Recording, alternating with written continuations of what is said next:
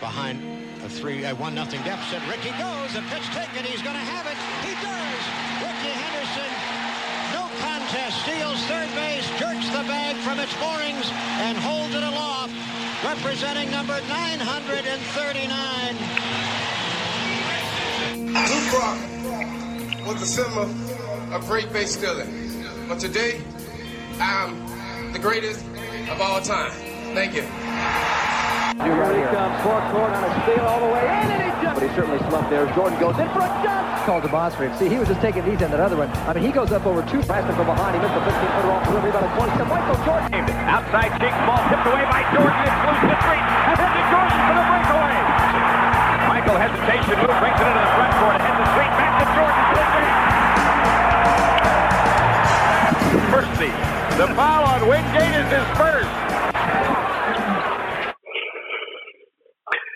Bonjour, bonjour à tous. Et oui, on rentre sur un, petit son de Bruce Springsteen, de, de Boss. Euh, on va faire un numéro, euh, le numéro 18 déjà, le hype, pour euh, voilà, pour lutter un petit peu contre la culture de l'instant. On aime bien aussi, voilà, regarder dans le rétroviseur et, s'appuyer sur ce qui a permis aux Sport US d'être ce qu'ils sont aujourd'hui. Et pour cela, l'équipe est toujours avec moi pour pour en parler. Et Olivier, Olivier Rival, avec nous pour la NFL. Salut Olivier. Bonjour. Ça va Olivier? Pas très bien, merci. Ok, cool. Bah, merci d'être là. Euh, on, va, on, va, évoquer beaucoup de choses, notamment Joe, Joe Montana, pardon, avec toi. Euh, la MLB, Gaëtan, The Strikeout. Salut Gaëtan. Salut à tout le monde. Elvin et le Tsar pour, le, pour la NBA, une grosse, grosse décennie NBA, Jordan Elko. Comment allez-vous les gars? Salut à tous. Bah, écoute, ça va, ça va. Et, vous?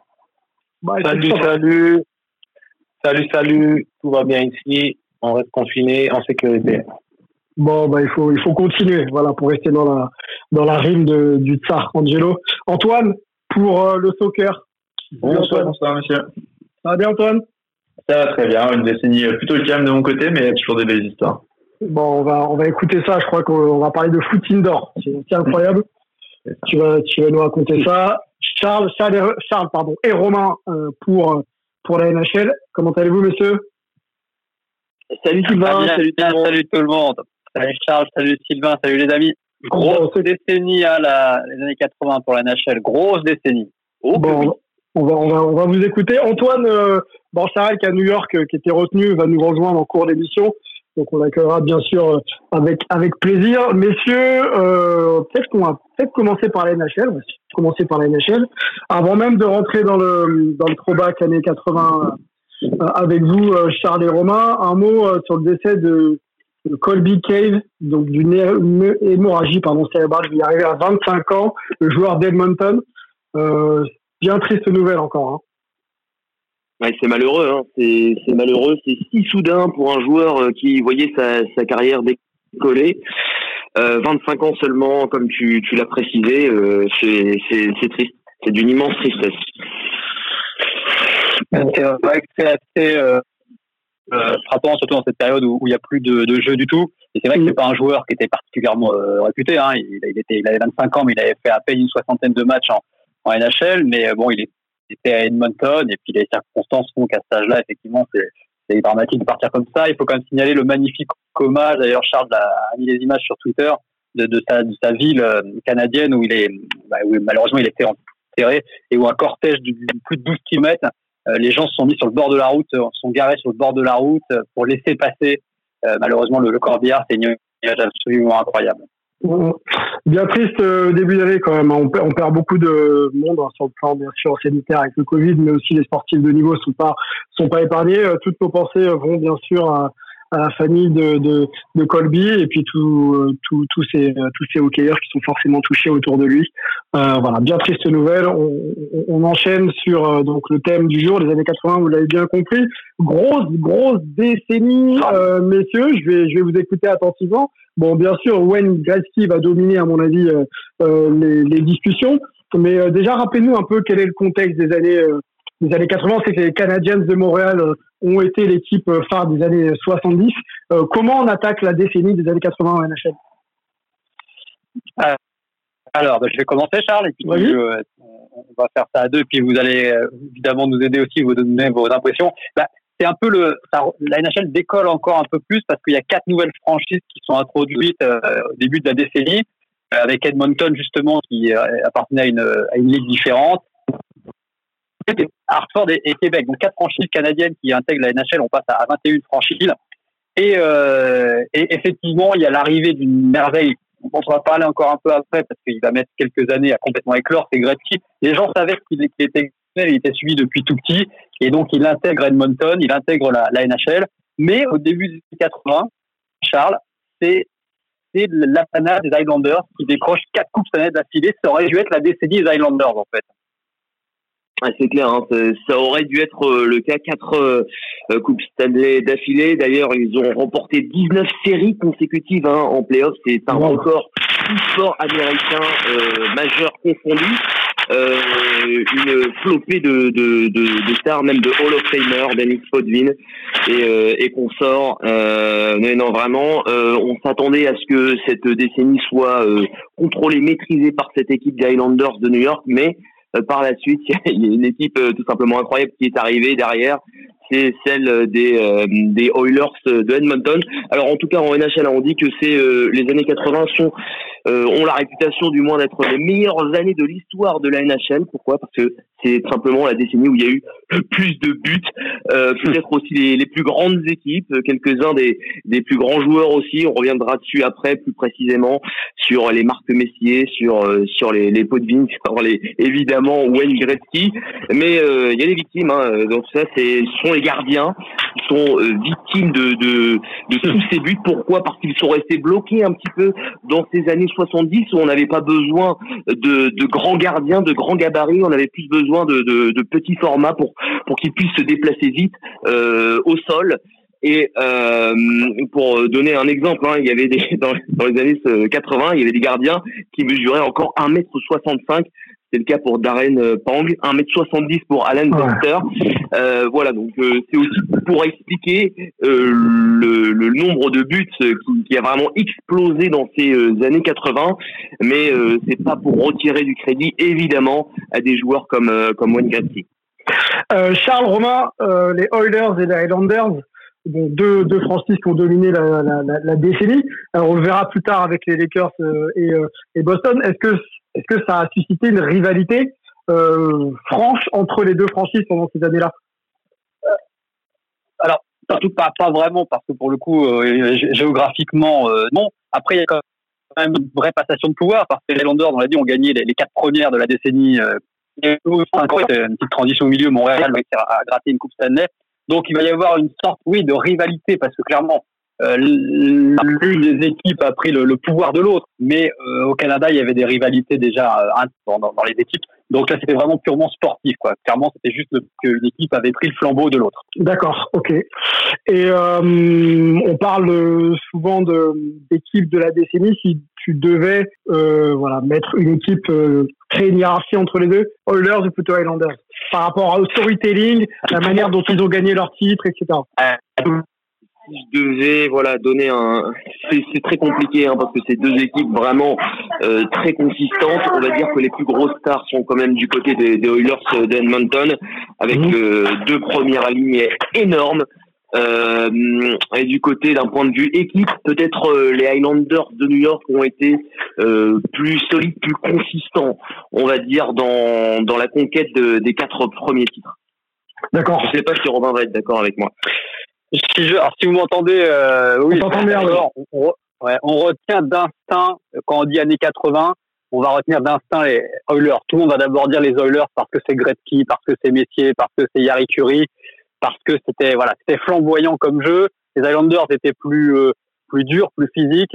Et puis voilà, Gretzky reste quand même la légende, on va en parler. Donc forcément, c'est celui qui vient tout de suite à l'esprit. Olivier, tu as peut-être un, un, mot là sur euh, cette décennie par rapport à ce que disent euh, Romain et, euh, et Charles, les Oilers, Highlanders, ça, ça te parle? Ouais, les Oilers, bien sûr, c'était c'était fantastique. Il y avait il y avait aussi parce que parmi les nouvelles équipes, il y avait il y avait même si c'était pas vraiment une nouvelle équipe, mais qui, qui, qui avait déménagé, il y avait les, les Flames Et euh, il y avait il y avait aussi cette rivalité qui, qui, qui était assez importante à l'époque entre entre Calgary et euh, et, euh, et, Edmonton. Et puis il y avait les, les Jeux Olympiques de Calgary euh, à, la même époque. Donc c'était euh, c'était c'était assez assez chaud là-dessus. Pour moi, les années 80 NHL aussi, c'est c'est aussi les premiers les premiers joueurs européens qui arrivaient à, à, passer le rideau de fer et qui, qui ont amené à, quelque chose de de, de, de, de nouveau dans, la, dans, dans, le jeu de la NHL. Ouais, c'est vrai. Cette ouverture des, des frontières, c'est vrai avec euh, un jeu moins physique, un peu plus réfléchi, si on veut, un peu plus tactique avec les, les, Suédois, les Finlandais. Il y aura eu les, Russes un peu plus tard qui vont encore apporter autre chose. Évidemment, pour eux, c'est un peu plus compliqué de venir. Et c'est vrai que les années 80 sont un, tournant à plein de niveaux dans la NHL. Et euh, forcément, euh, voilà, il, en reste encore des choses aujourd'hui.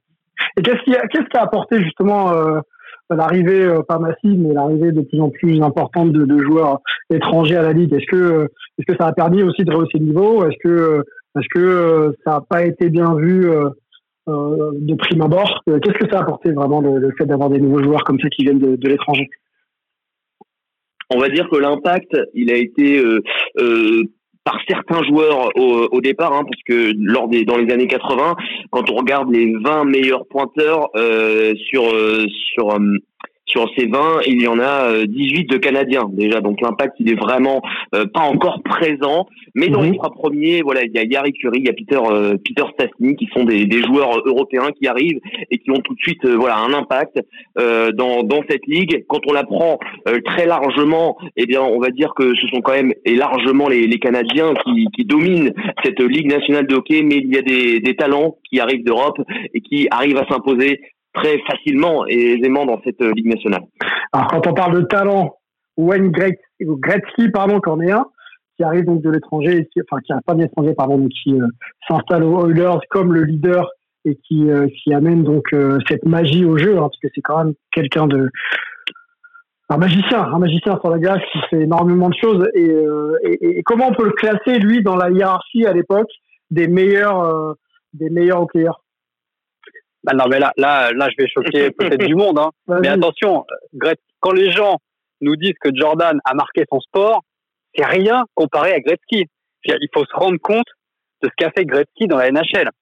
Il y a tellement de choses à raconter sur Gretzky pour montrer à quel point il a dominé son sport. En fait, quand on dit à quelqu'un il domine son sport comme Jordan a dominé le sien, en fait c'est vrai parce qu'on peut pas comparer à Gretzky. Personne ne peut dominer son sport comme l'a fait Gretzky à une époque. Un, un exemple. Gretzky termine sa carrière. Vous savez, en hockey, on compte les points, c'est-à-dire le nombre de buts et de passes décisives. Okay. Contre les deux dernières passes décisives en hockey, parce qu'on considère que, que, ça a participé au but. Gretzky a terminé sa carrière en saison régulière avec 2857 points, presque 3000 points. Le deuxième joueur de l'histoire de la NHL, c'est Jaromir Jagr, qui a fini très tard, à plus de 45 ans. Il est plus de 1000 points derrière. C'est-à-dire que si Gretzky, qui a marqué 894 buts dans sa carrière, n'avait pas marqué un seul but, il serait quand même meilleur pointeur de l'histoire de la NHL. Rien que ça déjà, ça vous montre à quel point il a surdominé son sport. C'est surréaliste. Ok, ça marche. Moi. Moi, je vais lancer là-dessus les nos amis de la NBA là, parce que le, débat ah, Jordan, on va on va en reparler euh, longtemps et même dans d'autres numéros. C'était le but, hein. Tu penses bien que vous n'allez pas les laisser euh, s'endormir dans leur coin. Hein. Exactement. Moi, j'ai une question pour Mel et, et même pour toi, Romain. Ensuite, tu pourras répondre.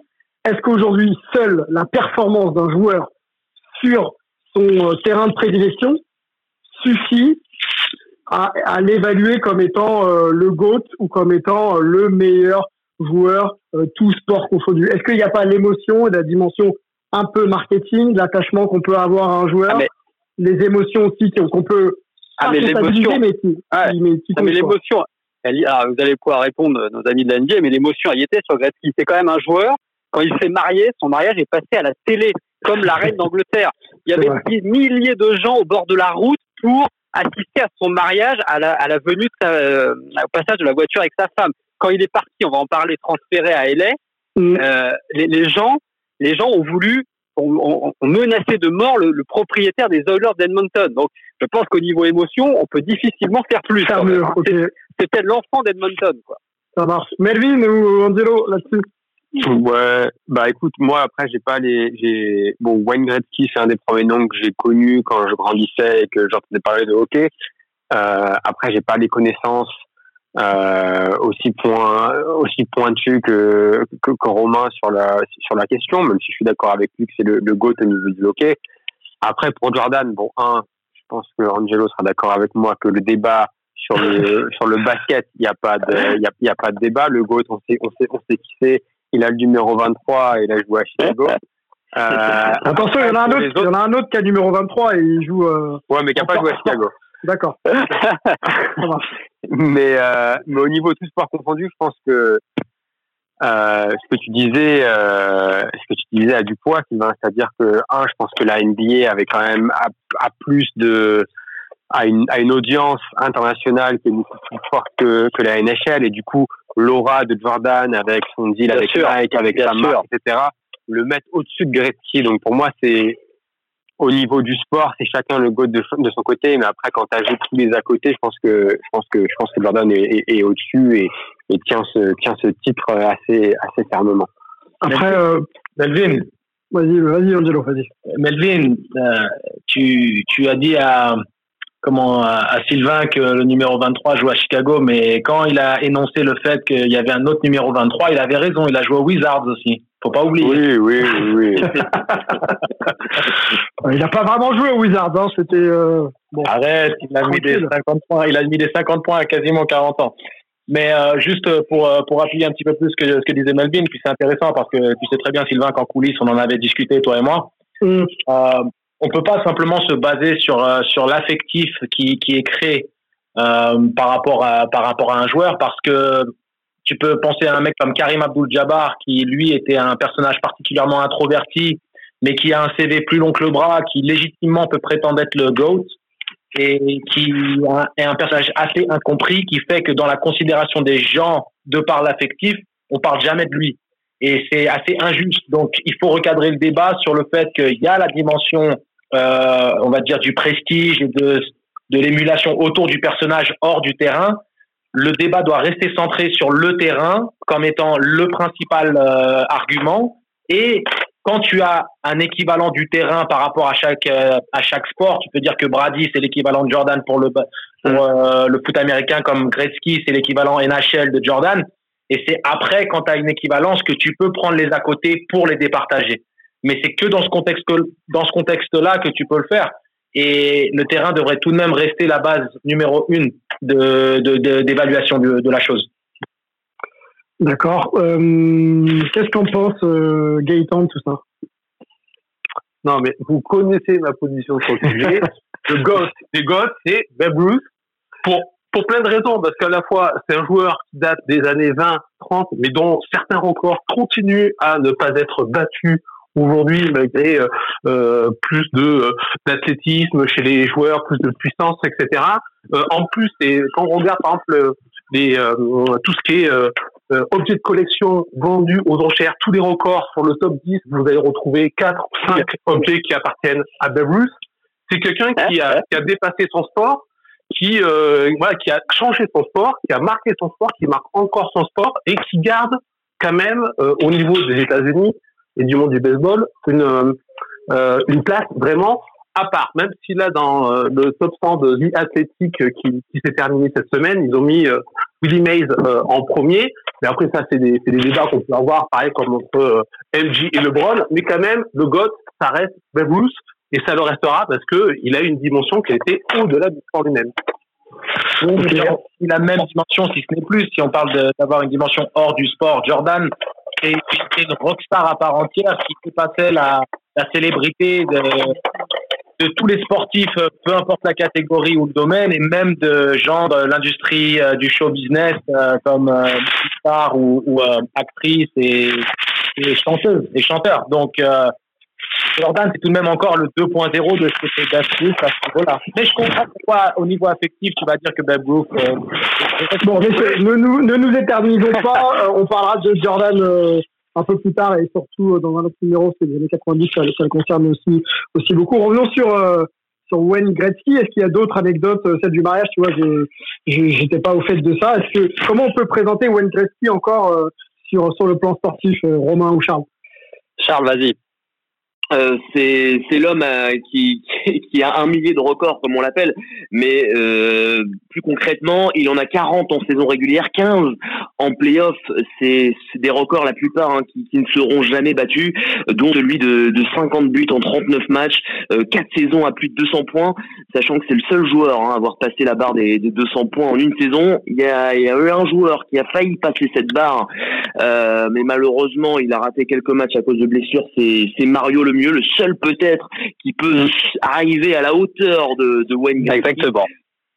Euh, qui a eu beaucoup de soucis de santé dans, dans sa carrière, mais voilà, Wayne Gretzky, il faut dire aussi qu'il était très bien entouré, notamment euh, Yari Kouri, qui, qui a connu six, saisons à plus de 100 points, mais mhm. euh, voilà, il est arrivé aussi au bon moment, euh, c'est-à-dire dans des années 80 où euh, c'était festival sur festival, comme comme j'ai pu le préciser un petit peu en, en début d'émission offensivement, et, et donc voilà, donc la plupart de, de ces records ne, ne seront jamais battus, peut-être ceux, enfin que celui des 200 points ne sera jamais battu. Euh, également 215 points très très exactement, mais je pense qu'aucun joueur, peut-être McDavid, pourrait passer cette barre mythique. Hein. Euh, non, non, mais non, mais non. faut, mettre, faut mettre, faut mettre en perspective que Charles. Hein. Passer, passer 200 points à l'époque, bon, c'est vrai qu'il y avait plus de buts, hein. mais je veux dire, aujourd'hui, quand un joueur passe 100 points, c'est bien. Alors, il y en a de plus en plus depuis les 3-4 dernières saisons, mais il y a des années où personne ne passait 100 points. Mhm. Là, euh, l'an dernier, Kucherov a fait 120 ou 130 qui est déjà exceptionnel. 130 hein. points, même, même Crosby a réussi une fois à faire 120 points, c'est énorme. Imaginez Gretzky a fait quatre fois au-dessus de 200 points. Quoi. Après, après euh, Romain, on jouait vraiment pas de la même manière dans les années 80. Oui, C'était une décennie d'attaque où, où les défenses sont ouvertes. D'accord, s'il en est dans ce cas, pourquoi personne d'autre ne l'a fait dans ce cas? Si c'était d'accord, il y avait plus de buts. Mais c'est le seul à avoir dépassé les 200 points et il l'a fait quatre fois. Le mieux a fait une fois 199. Donc, si c'était si facile, pourquoi il n'y a que lui qui est arrivé? Parce qu'il était au-dessus largement des autres. Quoi. Est-ce qu'il inspire, est qu'il inspire aujourd'hui euh, les générations actuelles? Est-ce que tu. On ah, c'est Non, non c'est compliqué parce que les joueurs ne l'ont pas vu jouer. Donc, euh, non, non, ils, savent le nom parce que c'est légendaire, mais personne ne va regarder les vidéos de Gretzky pour s'inspirer de lui. Ils vont regarder Ovechkin, ils vont regarder Crosby parce que c'est plus moderne déjà. Gretzky, c'était pas un joueur, enfin, comment dire, il était, euh, c'était un, un, joueur incroyable, mais il n'était pas non plus, euh, comment dire, c'est pas Crosby aujourd'hui. C'est dur à expliquer. Non, non, ouais, mais c'est juste qu'il était intelligent. Il est voilà, il était bien placé. Il, il, devinait le jeu mieux que personne ne l'a jamais deviné. Deviné. Il savait où se placer, il savait où donner, il savait où être, et c'est comme ça qu'il a enquillé les points d'une manière incroyable. C'est peut-être moins spectaculaire que, que le mieux quelque part, mais mais il était incroyablement efficace quoi. Euh, Sylvain, ouais, je vais vous poser une question. Vas-y on peut satisfaire euh, Romain en disant que Gretzky était le plus dominant de l'histoire. Oui. Jordan était le, le, plus, le plus bel athlète de tous. Non, non, tu vas pas me satisfaire moi en disant ça. non, mais Jordan a la dimension, vous l'avez déjà évoqué, a une dimension internationale beaucoup plus grande que Gretzky. Euh, voilà, ça c'est sûr. Il y a eu un business autour de lui, il est beaucoup plus réputé et ça, on pourra pas l'enlever l'impact de Gretzky, il est incroyable dans son sport et au Canada en général, ce qui est déjà énorme, quoi. Euh, voilà. Et juste pour vous, une petite anecdote pour vous montrer euh, la domination des Oilers à l'époque. Ils ont quand même gagné un match contre Chicago. Hein. Désolé Charles, 12 à 9, c'est le match le plus, euh, avec le plus de buts de l'histoire de la NHL. 12 à 9. 12 à 9. 12 à 9. Est-ce que vous savez combien Gretzky a marqué de buts ce jour-là, le 11 décembre 85 12. Ah, il en a mis 0, il en a mis 0, mais il a fait 7 passes ah. décisives. Voilà. Et un mois avant, ils avaient battu Vancouver 13 à 0. Pour vous dire comment les Oilers à l'époque et Gretzky, c'était une machine quand même extraordinaire. Ok, bon. Et là, c'est un argument qui va contre, euh, contre ce que tu aimais, parce que si sur les 12 buts, il fait 7 passes décisives, on est en train de mettre en avant le talent qui l'entourait. Donc, on peut penser aux Boston Celtics qui avaient 8 Hall of Famers dans la même équipe et qui ont gagné 11 titres d'affilée ça veut dire que tu rabaisses la grandeur de, de mmh. Il avait, il ah, avait une bonne équipe. Il, il, avait, voilà, il avait un peu, il avait des grands joueurs autour de lui, mais c'est lui aussi qui faisait, qui faisait euh, fructifier ce, ce potentiel. D'ailleurs, les Oilers ont gagné quand même une Coupe Stanley sans lui après son départ à LA. Donc c'est vrai qu'il y avait quand même une bonne équipe en place. On est d'accord ah, là-dessus. tu vois, eh, les Bulls, ils n'ont pas gagné le titre sans Jordan, ni les Cavs sans LeBron, ni ni ni ni. Si tu dis ça que fait ça fait partie du débat, ça fait partie du débat. tu vois, je suis, je suis euh, magnanime. Hein. Bon, allons sur le départ de Greg, de Greg C, pardon, à, à, à Los Angeles.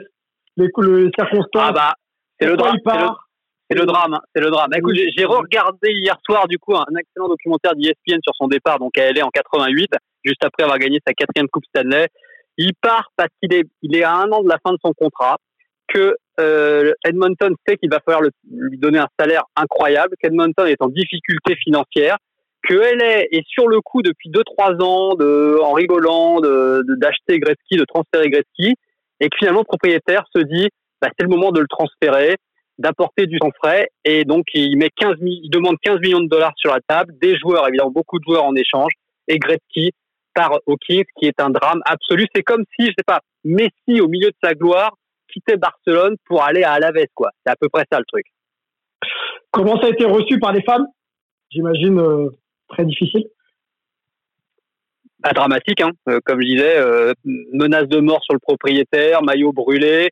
Alors ils en voulaient pas tant à Gretzky de ça parce que bon c'était quand même l'enfant du pays. Ils en voulaient à sa femme parce qu'elle était elle était actrice à Hollywood donc évidemment le fait qu'il parte à LA ils ont dit que c'était elle qui avait coordonné tout ça. Euh, mais c'était euh, non non les, les gens pleuraient. Il y a un député canadien qui a demandé au gouvernement d'annuler le transfert quand même. hein. C'est c'est quand même Ah oui. incroyable. hein. Donc ça va très loin, ouais. Ça va très très loin, Charles. Et il n'a pas été échangé contre contre n'importe qui. hein. Un joueur Carson qui sortait d'une saison euh, 55 buts, 52 mentions d'assistance à seulement 20 ans. C'était l'un des, des plus grands espoirs de la Ligue nationale à cette époque-là. Mais mais pour dire à quel point Gretzky était venu était vu comme un dieu, lui il a déclaré euh, juste après avoir été échangé qu'il ne voulait pas jouer à Edmonton. Il ne voulait pas être le joueur qui a été échangé contre Wayne Gretzky. Imaginez un petit peu la pression sur ses épaules. Mhm. Olivier, Gretzky à LA, ça t'évoque quoi? Bah pour moi, c'est- quand même un, un, trade que la NHL a pas regretté parce que ça, ça a quand même lancé euh, la NHL en Californie, euh, les expansions qui ont eu lieu euh, après euh, dans les États-Unis, dans le sud des États-Unis, Flo- les équipes de Floride, les, autres équipes californiennes, elles doivent tout à, à, à ce transfert-là parce que il a, il a quand même mis euh, la NHL euh, à Hollywood quelque part et, Ah, et, et à LA, ils l'ont, ils l'ont quand même su- très très bien vendu à, à, à l'époque. C'est un petit peu, c'est un petit peu euh, quelque chose qui a, qui, a, qui a beaucoup servi la NHL euh, sur son développement. C'était le but de la manœuvre. Alors, ça a explosé. Hein. Il y avait à peine 6, 7 000, 8 000 spectateurs par match avant son transfert. Le jour où il a été transféré, ils ont reçu euh, des dizaines de milliers d'appels pour, pour s'abonner à l'année, alors que les gens n'étaient jamais allés voir un seul match euh, au forum. Il y a les stars ont commencé à arriver, Sylvester Stallone, euh, Michael J. Fox, Tom Hanks. Enfin, ça a été la folie à LA. Quelque part, Gretzky s'est sacrifié pour promouvoir la NHL parce que il le dit lui-même. hein, S'il était resté à Edmonton, il en gagnait allez, encore deux, trois, peut-être quatre de plus hein, des Coupes Stanley. Il pouvait finir à 7, 8 Coupes Stanley. À LA, il a fait une finale en 93, perdu malheureusement contre Montréal. Mais en fait, il s'est sacrifié quelque part pour promouvoir la NHL et lancer euh, des franchises là où il y avait du soleil et où on n'imaginait pas mettre une patinoire. Quel niveau il avait encore euh, Gretzky euh, à LA Bah, excellent. Excellent. Il a encore fait, il a encore fait des saisons incroyables. Il a fini. Euh, ouais, il- alors il a été meilleur joueur de la ligue lors de sa première saison à LA pour la neuvième fois d'affilée, élu meilleur joueur de la ligue, donc huit fois à Edmonton et une fois à LA. Par contre, derrière, il l'a plus jamais été parce qu'il avait quand même une équipe en bois. hein. Il a, il a fallu du temps pour euh, pour atteindre la finale de la Coupe Stanley. Euh, c'est pour ça que je dis quelque part, il s'est un peu sacrifié. Ok. Messieurs, merci beaucoup. Très Mais de intéressant. rien, de rien. Merci. Avec plaisir. Euh, restez avec nous euh, si, euh, si vous avez encore un petit peu de temps à nous accorder. Euh, je vous propose de passer au soccer. If I play basket, I could play with LeBron without a problem. And if they need help, I'll help them. Antoine, Je suis là, bonsoir. ouais, tu as été silencieux sur la première partie. Euh, soccer avec toi. Euh, je dis bien soccer parce qu'on peut plus parler de NASL hein, dans les années 80. Tu veux nous expliquer pourquoi. Et, euh, et je voulais d'ailleurs essayer de voir avec toi où en était euh, euh, le développement de cette, cette, cette, cette, cette ligue du soccer pardon, dans les années 80. On sait que Pelé était venu aussi pour faire parler de, de la NASL au Cosmos. Où est-ce qu'on en est dans les années 80 au début, au début de la, de la décennie? Au début, on est vraiment au pic, comme on avait parlé la semaine dernière, de la a un- vraiment un pic euh, des années 80-81, mais le problème, c'est que avec les stars et les grands clubs, il y a les dettes aussi qui augmentent, alors que les revenus pas tellement. Et c'est ça qui va provoquer petit à petit la mort de, de la NASL. On a, ils arrivent en fait à soutenir pendant la saison 82, 83, et puis il y a l'espoir, alors que la Colombie peut pas organiser la Coupe du Monde 86, les États-Unis essayent de prendre euh, cette, euh, cette Coupe du Monde qui doit être réorganisée en urgence à cause de problèmes politiques, et malheureusement, ils la ratent de peu face au Mexique. Et en fait, le fait de ne pas organiser cette Coupe du Monde, ça a contrecarré tous les plans de progression du soccer que, euh, que la NSL, sur laquelle pardon, la NSL avait misé. Et bah, reprends là-dessus, t'as arrêté, excuse-nous. excuse-nous, Antoine. Donc, pas de Coupe du Monde pour les États-Unis et en fait, ça met un peu la, la, NASL dans les problèmes financiers. En 84, ils négocient avec les joueurs une baisse de salaire. Il y a les effectifs qui passent de 28 à 19 joueurs pour alléger la masse salariale. Mais la dernière saison en 84 se joue à 9 clubs et en 85, alors que la saison doit commencer dans un mois, il n'y en a que deux qui sont intéressés, Minnesota et Toronto. Et donc la saison est tout simplement annulée, apparemment pour un an, mais en 86, ce sera annoncé qu'il n'y aura pas de nouvelle saison de NASL. Mhm. La raison, comme j'ai dit, c'est les dettes, mais aussi le développement d'une autre ligue de soccer qui prend un peu les fans et qui est beaucoup plus euh, beaucoup plus simple à gérer puisqu'il y a moins d'effectifs euh, et qui coûte moins cher. C'est le développement de la MISL, la euh, Major Indoor Soccer League, euh, où finalement de nombreuses euh, franchises de NSL iront déménager. Alors pourquoi Bon, j'imagine qu'il de, doit pas avoir, beaucoup de monde, je vais y arriver, qui suit, qui suit le soccer dans les années 80, mais pourquoi, pourquoi il y a des dettes spécifiquement dans les fins des années 70, début des années 80 qu'il n'y avait pas forcément avant Qu'est-ce qui fait qu'aujourd'hui euh, les clubs se sont endettés Je vais y arriver. Hmm. C'était le, président de, de San Jose Earthquakes qui avait dit à un moment qu'en fait, quand Pelé est arrivé venir Cosmos, il fallait un Pelé dans chaque franchise pour pouvoir concourir en fait et soit tu avais une star dans ta franchise qui pouvait t'apporter euh, des revenus en termes de billetterie, mais il fallait payer des millions, soit tu n'en avais pas, et finalement le public euh, ne venait pas, hein. c'est un public majoritairement de, de ceux d'immigrés, peu d'Américains. Mhm. Et donc finalement, en fait, c'est une course au, salaire qui, euh, qui s'est accélérée et ça a mis beaucoup de franchises dans, dans des gros problèmes financiers. Et la ligue est très mal gérée, beaucoup de il y a eu beaucoup d'expansions qui finalement n'étaient pas stables, n'ont tenu qu'un an avant de mettre la clé sous la porte. Euh, on, on avait parlé un peu de Hawaï l'année dernière, c'est un peu le cas typique. Euh, pardon, oui, l'année dernière, c'est le cas typique. Et donc euh, voilà, c'est une instabilité, mal géré et une inflation des salaires qui vont créer des dettes énormes. Il y a certaines franchises qui perdent plusieurs millions de dollars par an et donc ce n'était pas viable sur le long terme. Ok. Et quel était le rapport euh, entre les médias, les télés, hein, tu sais, qui, financent beaucoup le sport euh, aujourd'hui? Je pense que c'est le cas dans d'autres dans ligues. Quel était le rapport avec avec les médias à l'époque? Est-ce que les contrats télé permettaient à cette ligue peut-être de, survivre ou, pas du tout? Eh ben, elle l'avait beaucoup aidé dans le milieu des années 70 avec l'arrivée de Pelé, mais en effet, au début des années 80, ça devient plus compliqué et les contrats télé sont moins onéreux. et ça a aussi précipité la, la NSL dans, dans les problèmes. D'accord. Euh, cette nouvelle ligue là d'indoor, c'est très marrant hein, de, de, basculer d'un sport, d'un sport extérieur à un sport intérieur quand on sait que c'est sur le plan physique complètement différent. Ça a pris quand même. Est-ce que euh, du coup euh, il y a eu un intérêt Est-ce qu'il y a eu même des joueurs renommés qui sont venus jouer donc dans cette ligue, la MISL C'est ça, MISL, c'est incroyable. Hein, mais pendant de 95 à 92, c'était la seule ligue professionnel de soccer aux États-Unis. Euh, ça se joue pas à 11, ça se joue à 6 contre 6 dans les arènes de hockey. Donc c'est euh, la indoor soccer ou euh, arena soccer aussi dans quelques, dans quelques pays. Il y a différents noms, mais elle a, elle a commencé en 78 et en fait elle se jouait de novembre à mars. Donc il n'y avait pas de problème avec la NSL, ça se jouait pendant l'hiver puisque mm -hmm. c'était une arène de soccer fermée.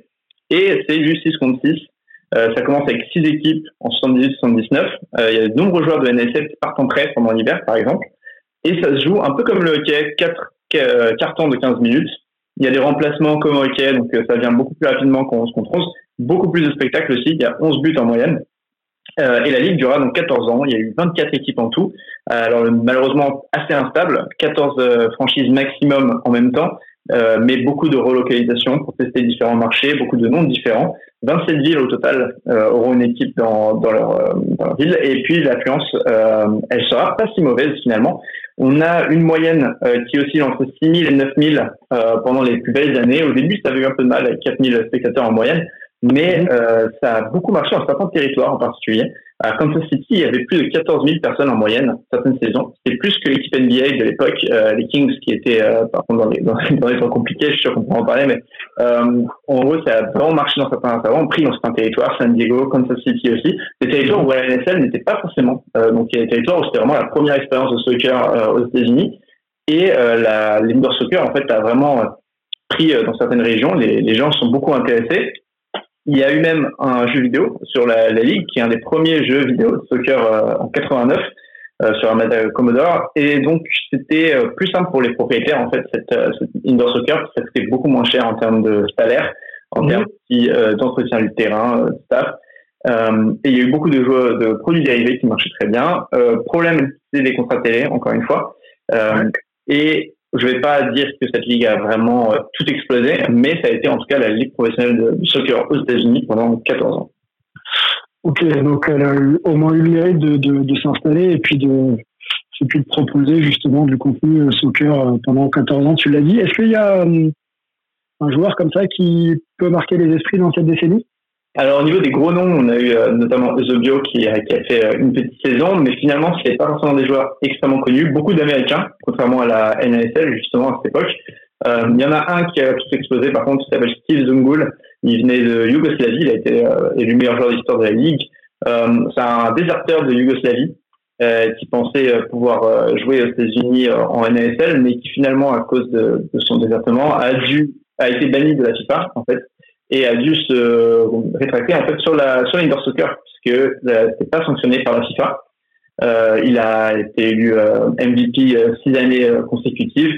Euh, donc c'est vraiment la, la grosse star et puis il était euh, il était très particulier. Il, se, il mettait des chapeaux de cow-boy dans la rue apparemment. Les gens reconnaissaient de loin.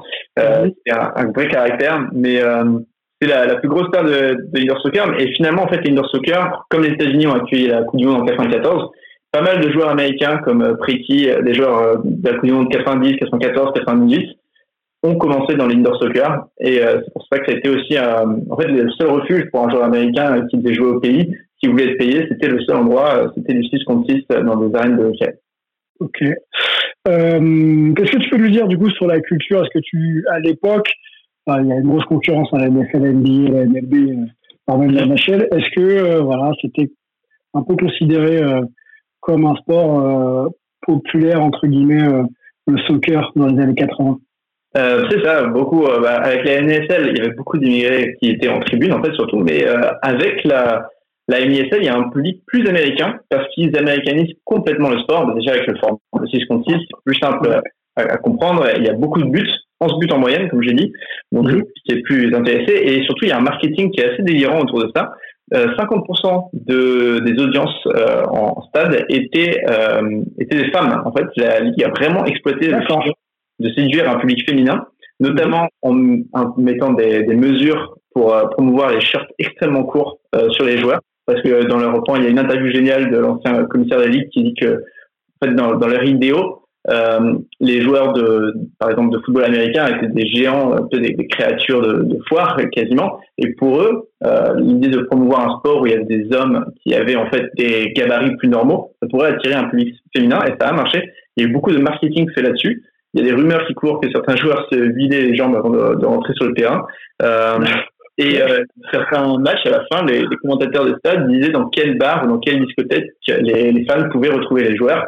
Euh, à Denver aussi, les joueurs arrivaient avec une rose dans la main qu'ils donnaient au public. Donc il y a eu un petit, euh, un petit histoire de marketing là-dessus pour essayer de séduire un public féminin, ce qui est assez, euh, assez amusant. Et il y avait aussi beaucoup de spectacles de son et lumière avant les, avant les matchs.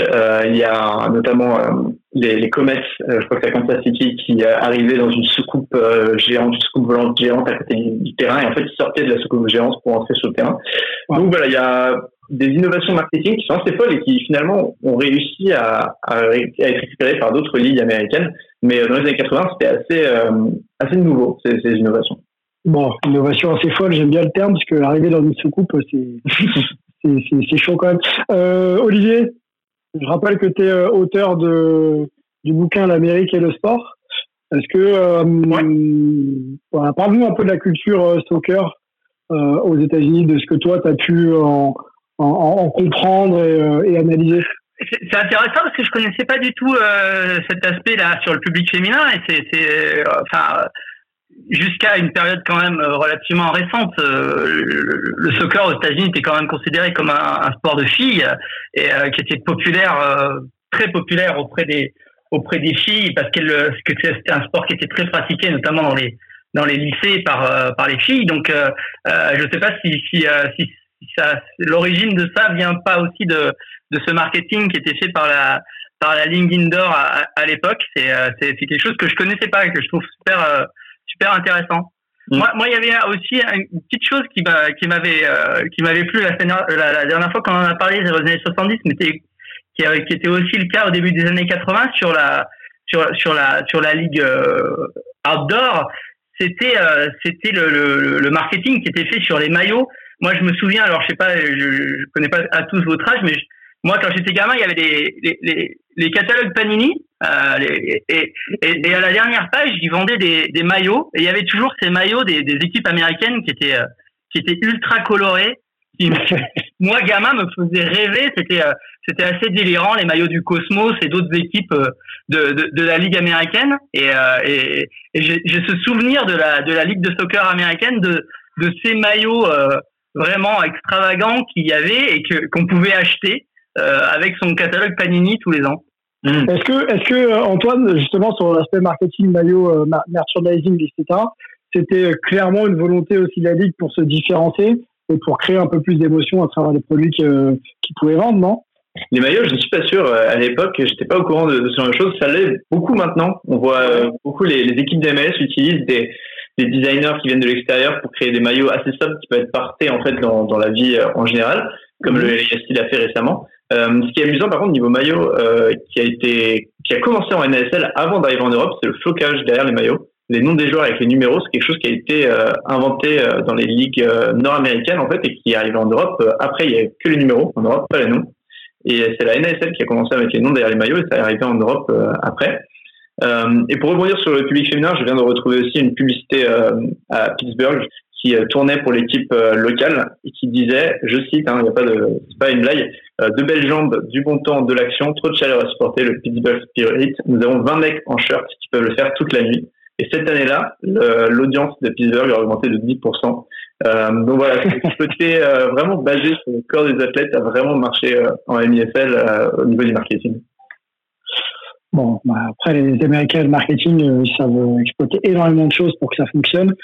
Euh, Gaëtan, ou peut-être euh, euh le Tar ou Melvin sur, sur le soccer des années 80 Ouais, moi, c'était sur la partie euh, femmes dans le public. C'est vrai qu'il faut savoir qu'au début des années 70, il y a un amendement célèbre qui est voté qui oblige finalement à ouvrir le sport, notamment en collège, aux femmes.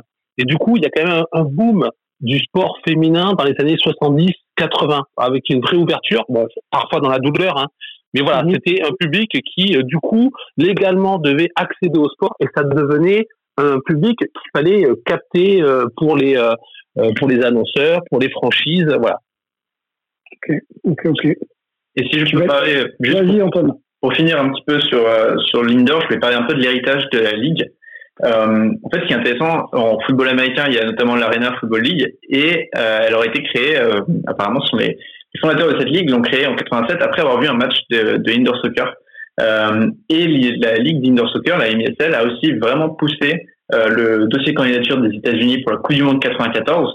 En fait, beaucoup disent que sans la MSL et sans ces dirigeants qui ont amené la Coupe du Monde des États-Unis en 94, il n'y aurait pas eu la MLS peu après, parce que la MLS était un peu dans le package de l'organisation de, la, Coupe du Monde 94.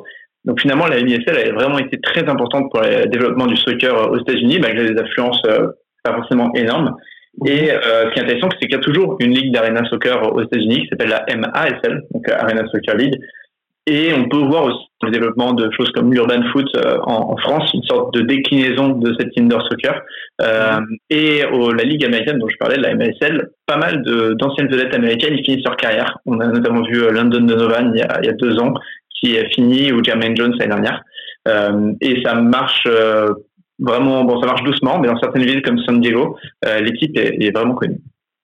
C'est marrant que tu dises que la MSL a poussé pour l'obtention de la Coupe du Monde 94 euh, aux, États-Unis, sachant que c'est joué outdoor, tu vois, le foot euh, traditionnellement. Donc ça, si ça devait, si ça, comment dire, si je vais y arriver. Si, euh, enfin, dans l'idée, dans l'idée, euh, si on pousse un sport qui se joue en outdoor, forcément, euh, ça va peut-être mettre fin à une aventure indoor du foot. Je pense que c'est de développer le sport entier d'un coup, mais mais en effet, c'est une stratégie étrange. Et finalement, l'indoor soccer ça va être en 92, donc juste avant de voir cette Coupe du Monde dans le pays. Ok. Antoine, merci. Très intéressant. Ciao, ciao. Bientôt.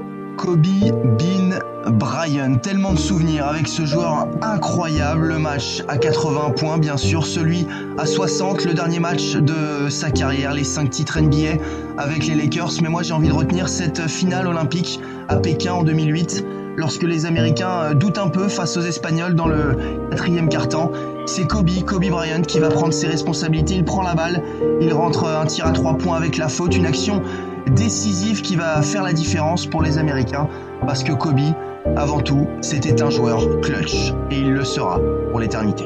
And uh, appreciating all this, you know, the journey that we've been on. You know, we've been through our ups and been through our downs. And uh, I think the most important part is that we all stayed together throughout. You know, I grew up, I grew up a diehard, I mean a diehard Laker fan. Die hard.